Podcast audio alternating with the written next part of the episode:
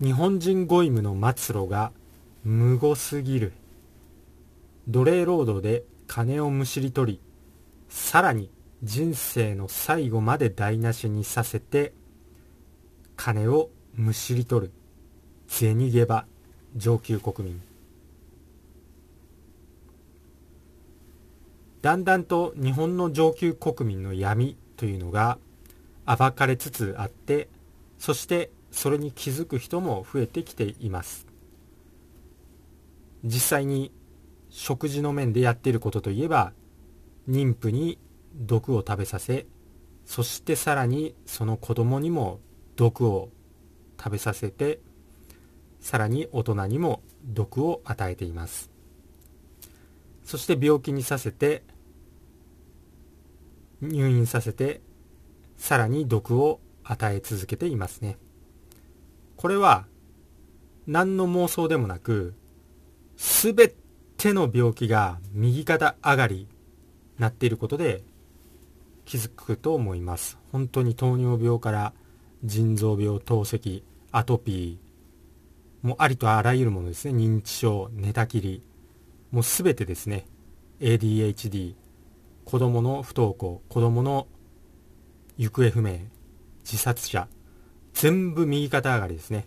こんなんまともな政治やってないっていうことが分かりますよね。恐ろしいことです。異常だと思います。とにかく金をむしり取るだけむしり取って上級国民は満足するかと思いきや満足しません。そうです。例えばキングコングの西野っていうのが月何億と収入がありますよねサロン収入。しかし帰りの電車賃をクラウドファンディングでたかったり中田敦彦が税金を払いたくないからといってシンガポールに移住しようとしたりメンタリストの DAIGO が D ラボに罠をはめて金を情弱からかすめ取るような真似をしていますね。彼らは決して満足しません。もう全部一緒ですね。政治家医師会大企業の経営者トップ。満足しません。下級国民日本人ゴイムに病気にさせてもうさらにですね厳しいんですけど死ぬことすら許しませんね。寝たきりになっても胃ろうで延命させて日本人ゴイムから金を最後の最後までむしり取り続けます。もちろん寝たきり老人も認知症も右肩上がりに現在増えています。では寝たきり老人というのは世界で増えているんでしょうか？世界と比較してみましょう。あれれ日本はアメリカの5倍寝たきりがいます。スウェーデンの10倍寝たきりになっていますね。おかしいですね。スウェーデンではほとんど寝たきり老人はいないと言います。それは人というのは寿命を迎えると自然に食欲がなくなり自然に老衰していく生き物です。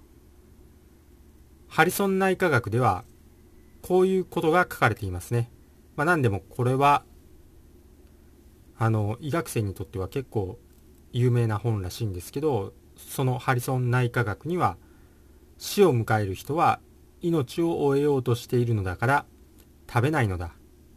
食べないから死ぬのではない。このことを理解することで家族や介護する人は悩みを和らげられる。というふうに書かれています。食べるっていうことはもうまさに生きる意欲ですね。ですので自然に任せたら人っていうのは本当に穏やかに死ぬことができるんですよ。ですので、まあ、例えば、まあ、前回とかも ADHD の話をしましたけど逆にこう食べることは生きることですので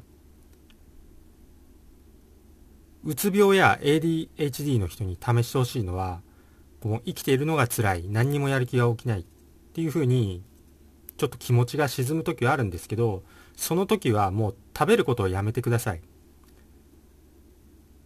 もうそういう気持ちになっても食欲ないけどスイーツなら食べれるお菓子なら食べれるカップラーメンなら食べれるとか言ってそういうのを今までは食べていたと思います。それも毒ですね。さらに気分が沈みます。消化体がやられます。ですのでもうそういうのも食べない。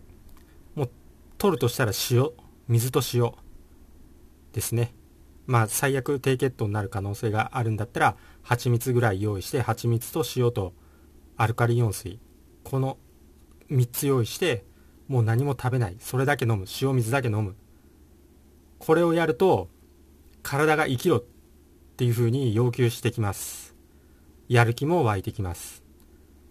ぜひちょっとうつ病とか ADHD でこうかなり生きてるのが辛いと感じる人はそういう変なケーキとかカップラーメンとか食べるんじゃなくてもうやめると。もう食べるのをやめてみる。そうすれば体の細胞が生きろって要求してきますんでやる気も湧いてきます。試してみてください。もうとにかくその ADHD とかうつ病の人がやる気がなくてもついつい口にするお菓子ケーキラーメンカップラーメン。これはもう上級国民がゴイムを生産するために作られたものです。お菓子ばっかり食べてるとますます消化体は破壊されて生きるのが辛くなってきますね。ですので ADHD とかの人はとにかく消化体を復活させる努力をしましょう。さてこの上級国民の集金システムですね。この上級国民の集金システムが行き届いていない離島の日本人っていうのは死に際をどうしているのか。それは昔から年寄りが食べれなくなると枕元に水だけ置いてそのまま寝かせておいて家族はただ静かに見守ります。島ではみんなそうやって死んでいきます。そして実際に自然死っていうのはみんな例外なく穏やかな顔をして息を引き取っていきます。逆に病院で胃ろうとかもう寝たきりなのに意識もないのに胃ろうで無理やり食べ物を流し込まされて無理やり生きながらえさせられている人の最後っていうのは顔が歪み苦悶の表情で固まって断末魔の末路ですね。まあ事故死とかもそういう顔が歪むみたいなんですけどそういう苦悶の表情で顔が固まって息を引き取ります。このようにもう最後の最後までゴイムを苦しめて金を絞り取るだけ絞り取る世界。これが今の日本です。残念ながら。最後の死に際一番重要な死に方。それすらもむちゃくちゃにしている。それが残念ですが世界長寿国だと宣伝しゴイムを安心さ安心させている。上級国民の汚いやり口にはまっている日本の現状が、まあ、残念ながら今話した現実ですね。最近は本当に嘘があまりにもひどくて、もうどんどんどんどんバレてきています。まあほとんどですね、まあ私ぐらいがこうおかしいなって思い始めたんで、結構もうおかしいと思っている人は増えてきてると思います。大体視聴者さんの中でも結構その気づいている人はもう全然私なんかよりも先に気づいてきている人が多いのがコメント欄とか、あと一回生放送した時のそういう、まあ、チャット欄とかでも気づいている人は結構早くに気づいていたみたいですね。まあ、ただその、あまりにも早く気づいていると、やっぱりちょっと周りからは変なやつだなっていう目で見られたと思いますけど、まあ、冷静にこう調べていくと、全部がおかしくてそして一つ一つのピースがピタッと当てはまっていくんですよね。だから最初は一つの事柄でもいいんでこう深掘りしていくと気づくきっかけにはなるのかなと思います。ですので、まあ、例えばこういう、まあ、健康系の話を聞いているんだったらあれ？おかしいな。病気が全部右肩上がりだぞ。医療が発達しているはずなのに全部右肩上がりで増えてる。全く治っていない。糖尿病は治らない。でも視聴者さんたちがどんどん元気なコメント血糖値がすぐ下がったとか元気になったとかコメント欄がたくさん来ている。おかしいな。なんでだ？というふうに探っていくと目が覚めるかなと思います。そしてそのためには消化体ですね。これを活性化させてとにかく自分でしっかりと考えてみましょう。目覚める時が来てると思います。そして消化体のこの毒の排出というか消化体にいいのはムクナン豆とか最近、まあ、私自身も買って今取ってますけどムクナン豆は結構いいと思います。それとミルクシスルもいいですね。マリアザミとも言いますけどこれも肝臓回復。